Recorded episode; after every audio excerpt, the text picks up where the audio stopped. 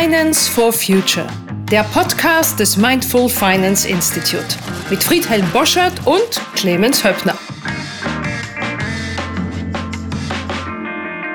Hallo und willkommen zum Podcast des Mindful Finance Institute. Mein Name ist Friedhelm Boschert und zusammen mit Clemens Höppner sprechen wir heute mit Professor Tobias Popovic, Studienbereich Wirtschaft der HFT in Stuttgart und Co-Leiter des Zentrums für nachhaltiges Wirtschaften. Tobias, toll, dass du heute mit uns dabei bist. Würdest du selbst ein paar Worte über dich sagen? Ja, herzlichen Dank für die Einladung. Sehr gerne sage ich ein paar Worte zu meinem Hintergrund. Also studiert habe ich ganz normal BWL, hatte aber dann das Glück, bei Professor Ulrich Steger als wissenschaftliche Hilfskraft mitarbeiten zu dürfen, Studium begleitend, damals in einem Projekt für die EU unter der deutschen Ratspräsidentschaft, wo es um Umweltmanagementsysteme ging. Und ähm, da habe ich so ein bisschen ja, Luft schnuppern dürfen im Bereich Nachhaltigkeitsmanagement oder Umweltmanagement, wie es damals noch hieß. Und das hat mein Interesse geweckt. Ähm, auch ansonsten, was Professor Steger alles schon damals als ja, Umweltökonomie-Pionier und Umweltmanagement-Pionier getan hat. Und zeitgleich habe ich auch ein Buch gelesen gehabt, oder das war ähm, ganz kurz davor von Al Gore, ähm, in den späten, äh, Mitte der 90er Jahre war das. Und das hat mich dann immer wieder fasziniert, die Frage, wie kann man Ökologie und Ökonomie zusammenbringen? Nach dem Studium habe ich dann berufsbegleitend promoviert. Ähm, meine ersten Berufsschritte waren in der DZ Bank in Frankfurt, damalige DG Bank. Und da war ich dann rund zehn Jahre und parallel war ich dann noch für zwei Jahre Verwaltungsratsmitglied bei der Zentralbank der spanischen Genossenschaftsbanken. Mhm. Und jetzt bin ich seit ja, rund elf Jahren, also 2009, an der Hochschule für Technik in Stuttgart als Professor für Corporate und Sustainable Finance tätig. Okay, da kommen wir gleich noch drauf. Ein reichhaltiger Lebenslauf. Wow. Wir haben am Anfang immer eine etwas persönliche Frage. Und da wir auf das neue Jahr zugehen, ähm, ist die Frage, ja, eigentlich sind es zwei Fragen an dich, Tobias. Ähm, machst du, nimmst du dir, machst du Vorsätze fürs neue Jahr? Und falls ja, gibt es da was zum Thema Nachhaltigkeit auf der einen Seite und auf der anderen Seite hat es jemals funktioniert? Ja, mit den Vorsätzen ist das so eine Sache. Also die Psychologen sagen ja, dass die Gewohnheit, Gewohnheiten kleine Süchte sind und dass es sehr lange dauert, ähm, die letztendlich, also diese Algorithmen in unserem Kopf dann umzuprogrammieren. Ähm, jetzt für das neue Jahr 2021 habe ich jetzt keinen spezifischen Vorsatz. Natürlich habe ich eine Hoffnung und ich wünsche mir das uns allen, dass das mit der Corona-Krise irgendwann besser wird und dass wir uns alle auch eben dann so verhalten, dass ähm, wir möglichst keinen gefährden und wir auch selber nicht gefährdet werden. Das ist so eine Hoffnung, mhm. ähm, die man natürlich mit einem Vorsatz verbinden könnte, nämlich der Frage halt, also wie will ich mich dann verhalten und dazu beitragen, dass es dann hoffentlich im neuen Jahr besser wird. Mhm. Ich glaube, auf die Algorithmen müssen wir nachher nochmal zu sprechen kommen. In der zweiten. Ja. Ja, Tobias, von meiner Seite, ähm, wir waren ja mal Kollegen ja, und ähm, für einen Banker wie dich ist ja nicht äh, so ganz naheliegend, dass man, wenn man auch in die Lehre wechselt, zum Thema Forschungs, zum Forschungsthema Sustainable Finance, nachhaltige Finanzwirtschaft kommt. Ähm, wie, wie kam das bei dir? Ja, sie hat ja schon ähm, kurz erwähnt, dass so ein bisschen die ersten Impulse während meines eigenen Studiums kamen bei Professor Steger. Und ähm, wir hatten aber auch schon früher das Thema Nachhaltigkeit, also vor dem BWL-Studium, schon in der Schulzeit beschäftigt, nämlich am Beispiel von Albert Schweitzer und seinem Buch Kultur und Ethik, wo er seine Maxime der Ehrfurcht vor dem Leben entwickelt hat. Und ich habe auch diesen Gegensatz, ähm, der immer wieder stilisiert wurde zwischen Ökonomie und Ökologie, nie wirklich verstanden, weil letztendlich sind ja alle Ressourcen irgendwo begrenzt. Also ob das jetzt monetäre Ressourcen sind, ob das andere finanzielle Ressourcen sind, ob das die ökologischen Ressourcen sind. Also wir haben nur einen Planeten und wir haben auch nur eine Atmosphäre. Und ähm, da hat mich schon immer die Frage dann, dann fasziniert gehabt, nach dem Wechsel an die Hochschule, wie bringe ich das denn zusammen? Also wie kann vor allem der Kapitalmarkt genutzt werden, um mhm. ähm, ja, Nachhaltigkeitsprojekte, Nachhaltigkeitsaktivitäten voranzubringen. Mhm. Und ähm, dem bin ich ja schon, ja, vor zehn Jahren habe ich dann mir die Frage gestellt, wie kann man das Kind nennen? Responsible Finance, Sustainable Finance. Ich bin dann auf Sustainable Finance gekommen, bin zugegebenermaßen da ziemlich schief angeguckt worden von meinen Mainstream-Kollegen, was ich denn mit dem erlaubt formuliert esoterischen Quatsch jetzt wollte, weil das ja völlig getrennte Welten sind. Auf der einen Seite die Nachhaltigkeit, auf der anderen Seite der Kapitalmarkt. Mhm. Also für mein Verständnis ähm, scheinbar getrennte Welten. Ähm, aber ich bin an dem Thema dran geblieben und jetzt im Nachhinein bin ich froh, ähm, weil es hat ja doch eine gewisse Eigendynamik inzwischen entwickelt. Okay, danke. Und die, die Eigendynamik ist ja sogar inzwischen auf der EU-Ebene relativ klar festgeschrieben. Ähm, Im Rahmen vom, vom EU Green Deal ist diese, dieser Fokus auf die nachhaltige Zukunft der EU sehr klar drin. Ähm, zum Beispiel sollen die CO2-Emissionen bis 2030 um 55 Prozent gegenüber dem Referenzwert von 1990 reduziert werden. Und letzten Endes kommt dem Finanzdienstleistungssektor in diesem, in dieser Zielvorgabe eine ganz zentrale Rolle zu. Warum ist der Finanzdienstleistungssektor, also die Banken, die Versicherungsgesellschaften, die Vermögensverwalter, warum ist der so zentral wichtig? Und weshalb hat er so eine große Bedeutung? Also letztendlich verfügt der Finanzsektor ja über beträchtliche finanzielle Mittel, die er im Kundenauftrag verwaltet, managt, anlegt, wie auch immer. Und also in meinen Vorlesungen erkläre ich den Studierenden noch immer die Funktion des Kapitalmarktes so, dass er eigentlich die Aufgabe hat, der Realwirtschaft und der Gesellschaft zu dienen. Und wenn man jetzt, wenn es einem gelingt, oder wenn es der Politik gelingt, die regulatorischen Rahmenbedingungen so zu setzen, dass das Geld auch wirklich so eingesetzt werden kann, dass es einen gesellschaftlichen, einen ökologischen Nutzen, also spricht man ja auch häufig von Impact, stiftet, ähm, dann denke ich, hat man da auf jeden Fall schon auch die Chance, eine transformative Wirkung, also hin zu einer vielleicht sozialökologischen Marktwirtschaft in Zukunft eben zu stellen, dass Unternehmen transformiert werden können und damit eben auch die gesamte Volkswirtschaft. Und letztendlich sind es ja die Finanzdienstleister, die diese Intermediärs- oder Kanalisierungsfunktion wahrnehmen. Mhm. Und vor diesem Hintergrund finde ich die Zielsetzung der EU in dem Punkt schon sehr schlüssig. Also den Kapitalmarkt als Hebel für mehr Nachhaltigkeit zu nutzen und den gesamten mhm. Finanzdienstleister, also Banken, Versicherungen, Investmentfonds, Bausparkassen, wie sie alle heißen, in die Pflicht zu nehmen, um diese Kapitalströme umzulenken. Mhm. Ja, und wenn wir da mal zurückgehen, ganz an den Anfang dieser Geld, dieses Geld- und Kapitalflusses, da steht ja der Geldanleger. Wie siehst du das? Wie steht es da in Deutschland zumindest um die Bereitschaft, da auch nachhaltig Geld anzulegen, zu investieren? Und wo, wo, wo hakt es da vielleicht noch, dass da eben nicht ausreichend Mittel noch zur Verfügung stehen? Also da gibt es jetzt in den letzten Jahren oder gab es in den letzten Jahren unterschiedliche Studien von ZEB, von NKI Research und einigen anderen. Die Zahlen, die waren relativ ähnlich, die bei diesen Befragungen, die es dann häufig waren, rauskommen, nämlich dass ungefähr 40 Prozent der Bevölkerung gerne ihr Geld nachhaltig anlegen wollen, aber jetzt um bei den nachhaltigen ähm, Banken zu bleiben, also das sind maximal fünf Prozent oder ungefähr fünf Prozent, die tatsächlich jetzt in nachhaltigen Geldanlagen angelegt sind. Das heißt, wir haben da eine große Lücke. Und letztendlich, wenn man die Frage stellen würde, also wenn jetzt zum Beispiel nur 20 Prozent, müssen ja nicht gleich die 40 von eben sein, ähm, ihr Geld bei Banken nachhaltig anlegen würden, dann wären die es immerhin 500 Milliarden Euro. Also das wäre auch schon mal das 1,5-fache mhm. eines normalen, also keines Corona-Bundeshaushalts.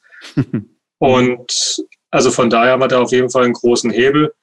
Zu einer Frage, wo das Problem eigentlich liegt, ich denke, Vermutlich wird es ein Transparenz- und ein Kommunikationsproblem sein, weil das Angebot ist ja zunehmend da, die Nachfrage ist auch da. Ähm, und aber beide Seiten kommen noch nicht so richtig beisammen.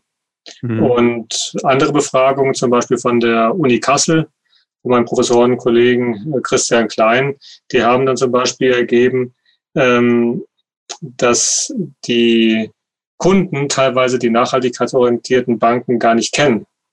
Und das unterstreicht, glaube ich, einfach nochmal, dass da ein Kommunikationsproblem besteht. Aber das wird sich hoffentlich dann in der nächsten Zeit auch jetzt mit dem Aktionsplan der EU und verschiedenen anderen Punkten zunehmend lösen. Mhm. Du hast gerade den EU-Aktionsplan erwähnt. Ähm, welche, welche Rollen spielen die Banken bei diesem Thema selbst? Du hast ja auch schon mit, mit Vorständen, mit Bereichsleitern in Banken gearbeitet. Ähm, was war für die, was hat dir am meisten überrascht? Gab es da Widerstände und gab es da Dinge, die für die schwierig zu akzeptieren waren? Also das erste Oberziel des Aktionsplans ist ja, die Kapitalströme umzulenken. Und dann zweites Ziel ist jetzt aus Sicht der Banken und der Finanzdienstleister, dass sie selber Nachhaltigkeit in ihre Risikomanagementsysteme oder in das Risikomanagement allgemein formuliert zukünftig integrieren müssen. Und das dritte Oberziel ist Förderung von Transparenz und Langfristigkeit. Und gerade bei dem ersten Oberziel, nämlich Umlenkung von, Nachhalt von Kapitalströmen, von nicht nachhaltigen Produkten, Dienstleistungen, Geschäftsmodell eben nachhaltige, da kommt den Banken natürlich eine große Rolle zu. Ähm, jetzt, wenn ich mit Banken im Austausch war und ähm, habe ich festgestellt, dass da der ähm, Kenntnisstand sehr heterogen ist. Also es gibt welche, die da schon, also die Nachhaltigkeitspioniere, die natürlich ähm, das schon von der Pike auf die letzten meinetwegen 45, fast 50 Jahre gemacht haben. Ähm, dann gibt es aber auch welche, die, dem man vielleicht eher den Mainstream ähm, zuordnen würde. Und selbst da ist halt der Kenntnisstand recht wiederum heterogen. Es gibt einige, die sich mit dem Aktionsplan schon sehr intensiv zusammen auseinandergesetzt haben und merken, oh, hier ist großer Handlungsbedarf und die EU meint es ernst. Also sollten wir uns früh in Bewegung setzen. Ähm, teilweise aber auch habe ich erlebt, dass vielen Bankvertretern noch gar nicht bewusst war. Also, dass zum Beispiel auch zukünftig die Ratingsysteme, also wenn Sie selber Kunden raten, und äh, über Kreditvergabeentscheidungen oder Prolongationen oder nur die Konditionen letztendlich, also den Risikozuschlag entscheiden, dass da zukünftig auch Nachhaltigkeitsfaktoren ähm, mit drin sein sollen. Oder dann auch entgegengesetzt bekommen, also dass es zum Beispiel gar nicht möglich wäre, das in die MA-Risk zu integrieren, mhm. ähm, und andere regulatorische geltende Vorschriften. Aber genau das eben wird ja schrittweise passieren. Also sehr heterogener Kenntnisstand, einige, die auch wirklich sehr motiviert sind und die aber auch die Chancen vor allem sehen. Und wenn ich mit Banken im Austausch bin dann, oder anderen Finanzdienstleistern, dann versuche ich immer die Innovationspotenziale herauszustellen und auch die Chancen, die das Ganze mit sich bringt, zugegebenermaßen, es ist ein großer Aufwand, diese regulatorischen neuen Vorgaben umzusetzen. Aber ich glaube, es macht wirklich mehr Sinn und es macht auch mehr Spaß, wenn man Neues schaffen kann und selber die Chancen sucht und mhm. die Chancen auch vielleicht selber umsetzt. Und darf ich kurz noch eine Nachfrage stellen, weil es überrascht mich so ein bisschen. Ich war letztes Jahr im Mai hier in Berlin auf einer Veranstaltung von der BaFin. Mhm. Genau zu diesem Thema. Ich weiß nicht, ob du auch da warst. Wir haben uns da jedenfalls nicht getroffen. Ähm, und da, da hat die BaFin sehr klar gesagt, dass genau dieses Thema auf die Agenda kommt und dass die Banken zu diesem Thema, die ganzen Finanzdienstleistungsbranche zu diesem Thema aktiv werden muss. Und es gibt immer noch einige Mainstream-Spieler, die, die da tatsächlich nur einen sehr begrenzten Wissensstand haben. Ist das tatsächlich so? Also das, was ich bisher, also jetzt auch gerade in diesem Jahr wieder erlebt habe, ähm, also die BaFin hat sich ja geäußert und also ich bin ja auch im wissenschaftlichen Beirat des VFU, was ja im Prinzip ein Sustainable Finance Verband ist von Finanzdienstleistern in Deutschland, Österreich und der Schweiz. Und der VFU, der hat das ja schon seit über 20 Jahren als Kernthema.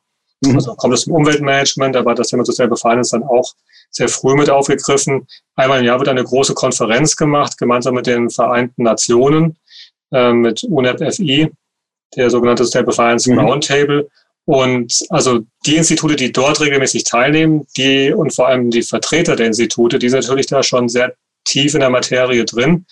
Ähm, aber mein Eindruck ist, dass das noch leider noch lange nicht die Mehrheit ist und dass da leider auch viele Chancen noch gar nicht gesehen werden. Also für eine für neue Produkte und für neue Dienstleistungen, für Marktlücken, mhm. für Marktnischen, wo man ja auch neue Erträge, gerade in dem niedrigen Zinsumfeld, wo wir uns gerade befinden, ähm, dann erschlossen werden können. Mhm.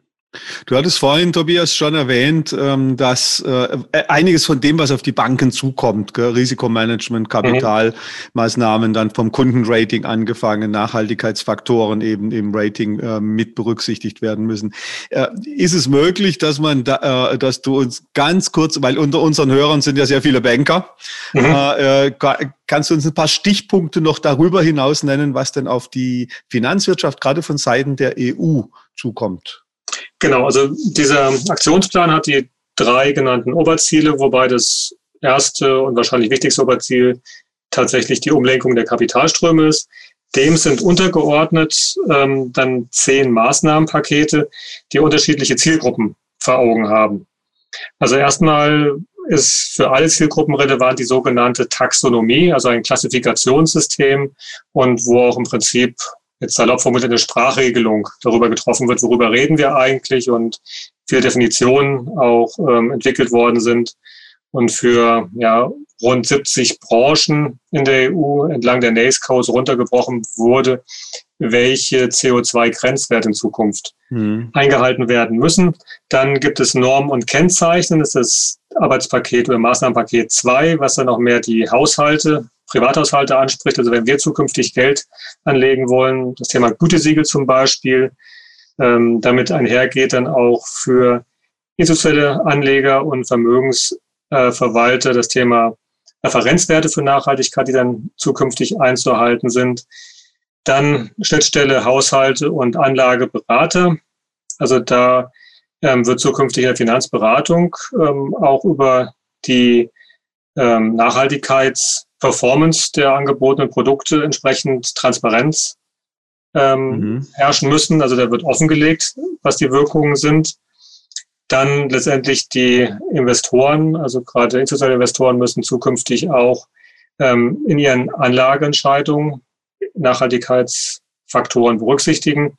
Die Ratingagenturen sollen zukünftig auch das Thema Nachhaltigkeit in ihren Ratings berücksichtigen. Wie ist noch nicht so ganz klar aber es wird auf jeden Fall eine Rolle spielen. Mhm. Dann die BaFin wurde ja vorhin schon kurz angesprochen von euch. Also die hat jetzt für Deutschland dann natürlich auch die Aufgabe, die Banken und Versicherungen zu überwachen und zu gucken, dass die Aufsichtsvorschriften eingehalten werden. Das ist das achte Maßnahmenpaket. Dann Nummer neun, und das ist die Schnittstelle zur Realwirtschaft, ganz wichtig, die Offenlegung ähm, von Unternehmensangaben zur Nachhaltigkeit. Und das setzt dann an an der sogenannten CSR-Richtlinie, die ja schon seit zwei Jahren in den Mitgliedstaaten, äh, fast drei Jahren gültig ist.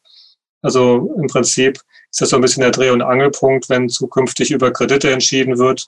Ähm, dann wird halt geguckt seitens der Kreditsachbearbeiter ähm, oder Seite, seitens der Rater, ähm, was hat denn das Unternehmen X oder Y in seinem Nachhaltigkeits- oder CSR-Bericht eigentlich geschrieben. Und damit verbunden auch das zehnte Maßnahmenpaket, nämlich die ähm, Förderung einer nachhaltigen Unternehmensführung. Mhm. Also sehr umfassend. Eine Menge. Und sehr stark eben auf die, also nach meinem Dafürhalten auf die Transformation der Realwirtschaft angelegt und wie gesagt, der Kapitalmarkt und die Finanzdienstleister dort als zentrale Akteure, die an der Schallstelle sitzen. Mhm. Es kommt auf die gesamte Gesellschaft wirklich eine Menge zu und wirklich so eine Transformationsbewegung. Genau. Bei Mindful Finance Institute, das, was uns ja auch sehr, sehr am Herzen liegt und sehr bewegt, ist diese, diese Grundfrage, ähm, wie sich das menschliche Bewusstsein, die Besonderheiten von, von uns Menschen und unser Verhalten beziehungsweise auch Verhaltensveränderungen, wie die zusammenkommen, wie die sich treffen. Und äh, ein so in unserer Sicht so ein zentrales Element ist die Haltung. Und wie können wir Haltung ändern? Und du hast vorhin im in der Eingangsfrage so diese Algorithmen im Kopf angesprochen einerseits, aber du hast auf der anderen Seite auch Albert Schweitzer und die Ehrfurcht vor dem Leben angesprochen. In deiner Erfahrung so aus der, aus der Praxis unterscheidet sich die Haltung in einem, ich nenne es einfach mal, in einem Nachhaltigkeitsmindset von so der traditionellen Haltung in Finanzinstituten? Und falls ja, hast du so ein paar Beispiele? Ist ja auch so ein weiterer Modebegriff Purpose, also dass es auf die Einstellung und auf, den, auf die Sinnstiftung letztendlich ankommt. Und da scheint ja auch schon vor der Corona-Krise ähm, zunehmend die Frage, gerade bei der jungen Generation, immer lauter geworden zu sein. Also wofür mache ich das eigentlich? Was möchte ich in meinem Leben eigentlich erreichen? Ähm, ist die berufliche Karriere das allein Seligmachende oder gibt es da vielleicht noch mehr? Wie sieht es aus mit Balance zwischen Familie und Beruf? Also alles Fragen, die jetzt zu meiner Studi Studienzeit zum Beispiel noch keine so große Rolle eigentlich gespielt haben. Und ich glaube, da ist eine Menge in Gang gekommen. Dann die Corona-Krise, also so schmerzhaft sie für uns alle ist, aber sie hat, denke ich, durch diese ja, Vollbremsung und auch eine gewisse Zwangsreflexion auch die Chance mit sich gebracht, mal grundsätzliche Dinge zu hinterfragen und danach zu fragen, also, also im Prinzip philosophische Grundlagen, nämlich die Frage nach einem guten Leben ähm, neu zu stellen für sich selber und für die Gesellschaft. Und damit ist man auch beim Thema kritische Reflexion, also als philosophischer Technik im Prinzip, ähm, aber auch dann ein Stück weit ähm, beim Thema Achtsamkeit. Also mehr auf sich selber achten, mehr auf sein Umfeld achten, mehr auf die Natur möglicherweise achten.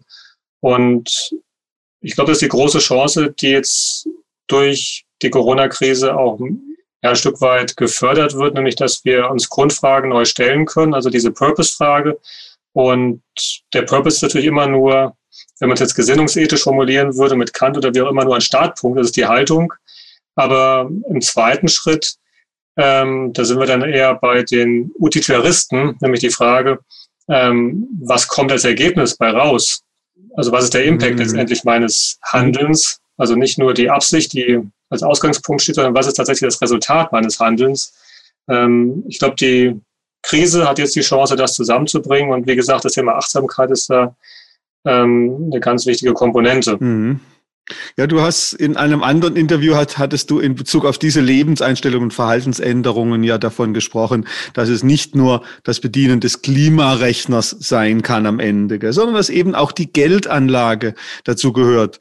Und ähm, wenn du mal den Kunden nun äh, beleuchtest, was wird denn der vom Berater zukünftig verlangen, deiner Einschätzung nach?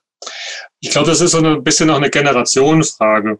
Ähm, also jetzt die Generation über 50, vielleicht stellt die gar nicht so viel andere Frage oder stellt sie jetzt äh, gezwungenermaßen, wenn es irgendwann in der Regulatorik umgesetzt ist und bei den Banken vor Ort auch angekommen ist oder bei den Finanzdienstleistern generell. Was ich zunehmend feststelle, ist eben, dass nicht zuletzt durch Fridays for Future auch die junge Generation von sich aus jetzt viel mehr die Fragen nach Nachhaltigkeit stellt. Also wenn ich vor ich habe zu Beginn meiner Hochschultätigkeit schon von vornherein das Thema Nachhaltigkeit und Umweltmanagement, nachhaltige Unternehmensführung auch in den Pflichtveranstaltungen im, im Bachelorstudium thematisiert. Da bin ich ein bisschen schief angeguckt worden von den Studierenden.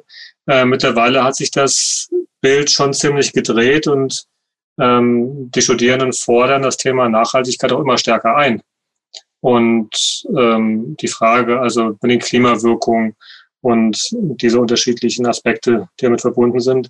Also ich glaube, gerade die junge Generation wird dann auch zukünftig beim Finanzberater, beim Anlageberater auch schon stärker die Fragen als jetzt fortgeschrittenere mhm. ähm, Generationen eben dann stellen. Mhm.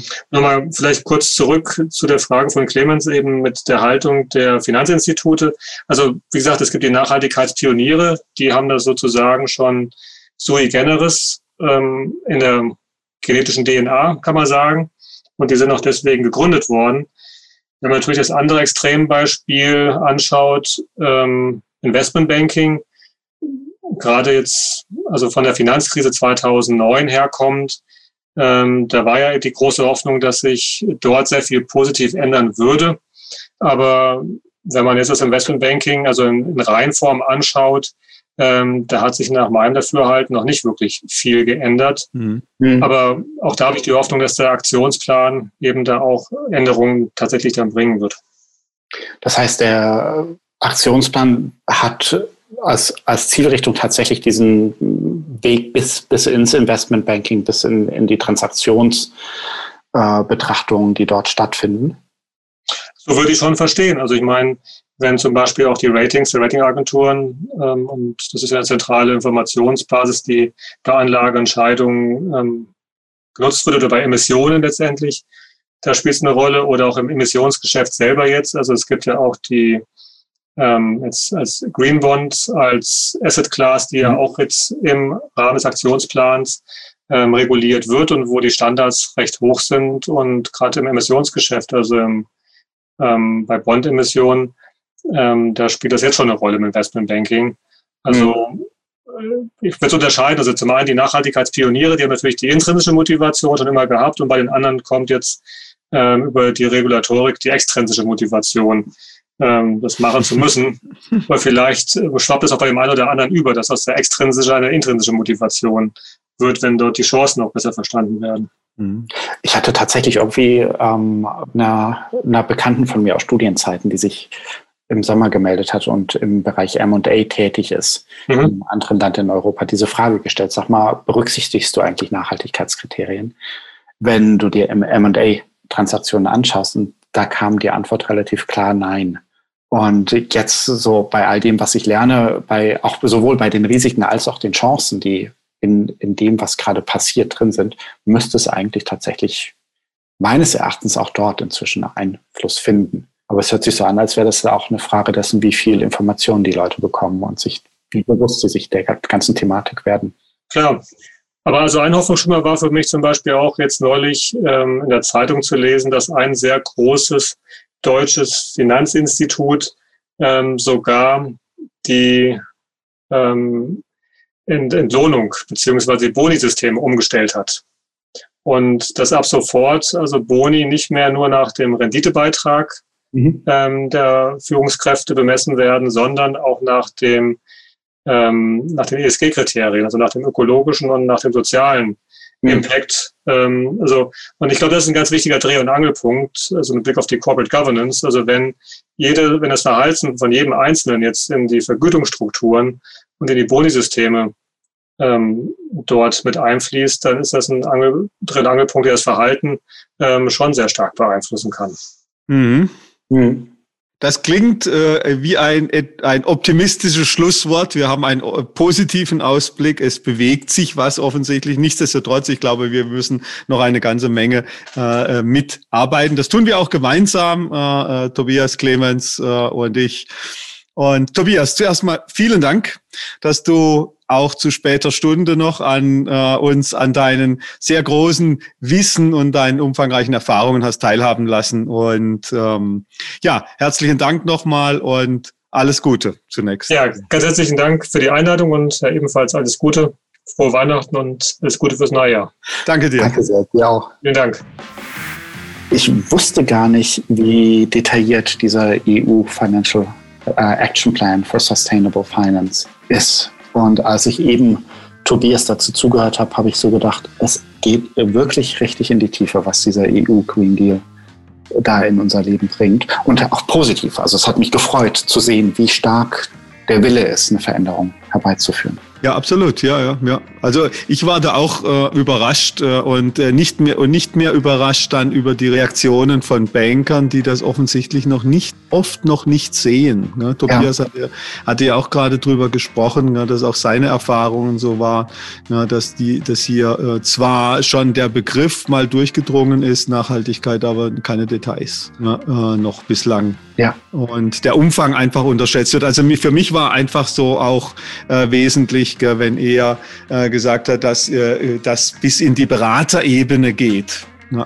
Und ähm, äh, hier bei den Beratern eben äh, zum Beispiel gefordert wird, dass die in ihren Beratungsgesprächen Nachhaltigkeit mit ansprechen, ja, dass im Kreditrating das Nachhaltigkeitsthema angesprochen werden soll. Das ist ja nicht nur etwas, was im Risikomanagement sich niederschlägt, gell, sondern wirklich ja, ja. im Kundenkontakt äh, spürbar werden muss. Ja.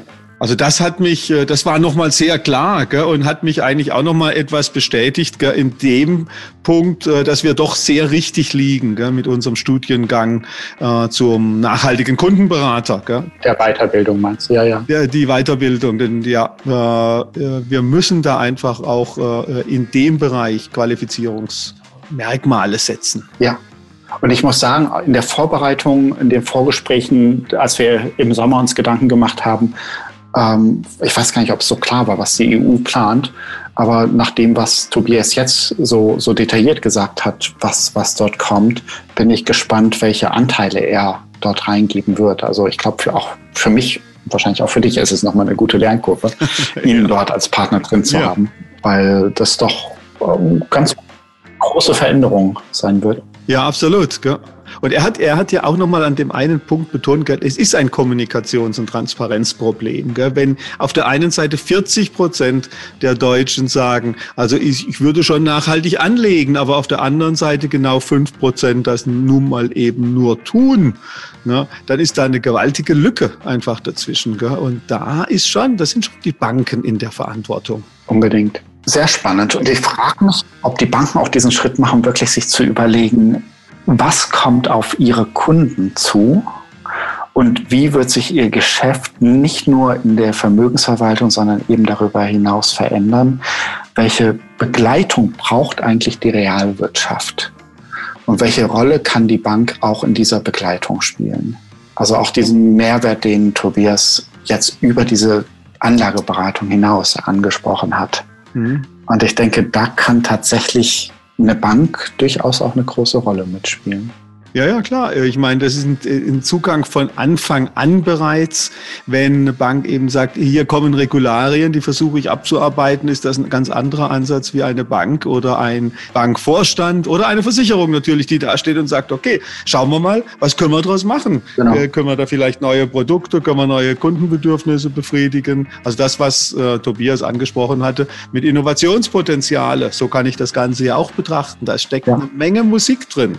Und was jenseits der Marketingmasche geht. Also wirklich weiter, weiter als die Marketingseite. Über das sollten wir hinaus sein, zwischenzeitlich, ja. Ja, eigentlich schon. Spannend, was noch auf uns zukommt. Ja. Und auf unsere Hörer. Bis zum nächsten Podcast. Bis zum nächsten Podcast. Finance for Future, der Podcast des Mindful Finance Institute mit Friedhelm Boschert und Clemens Höppner.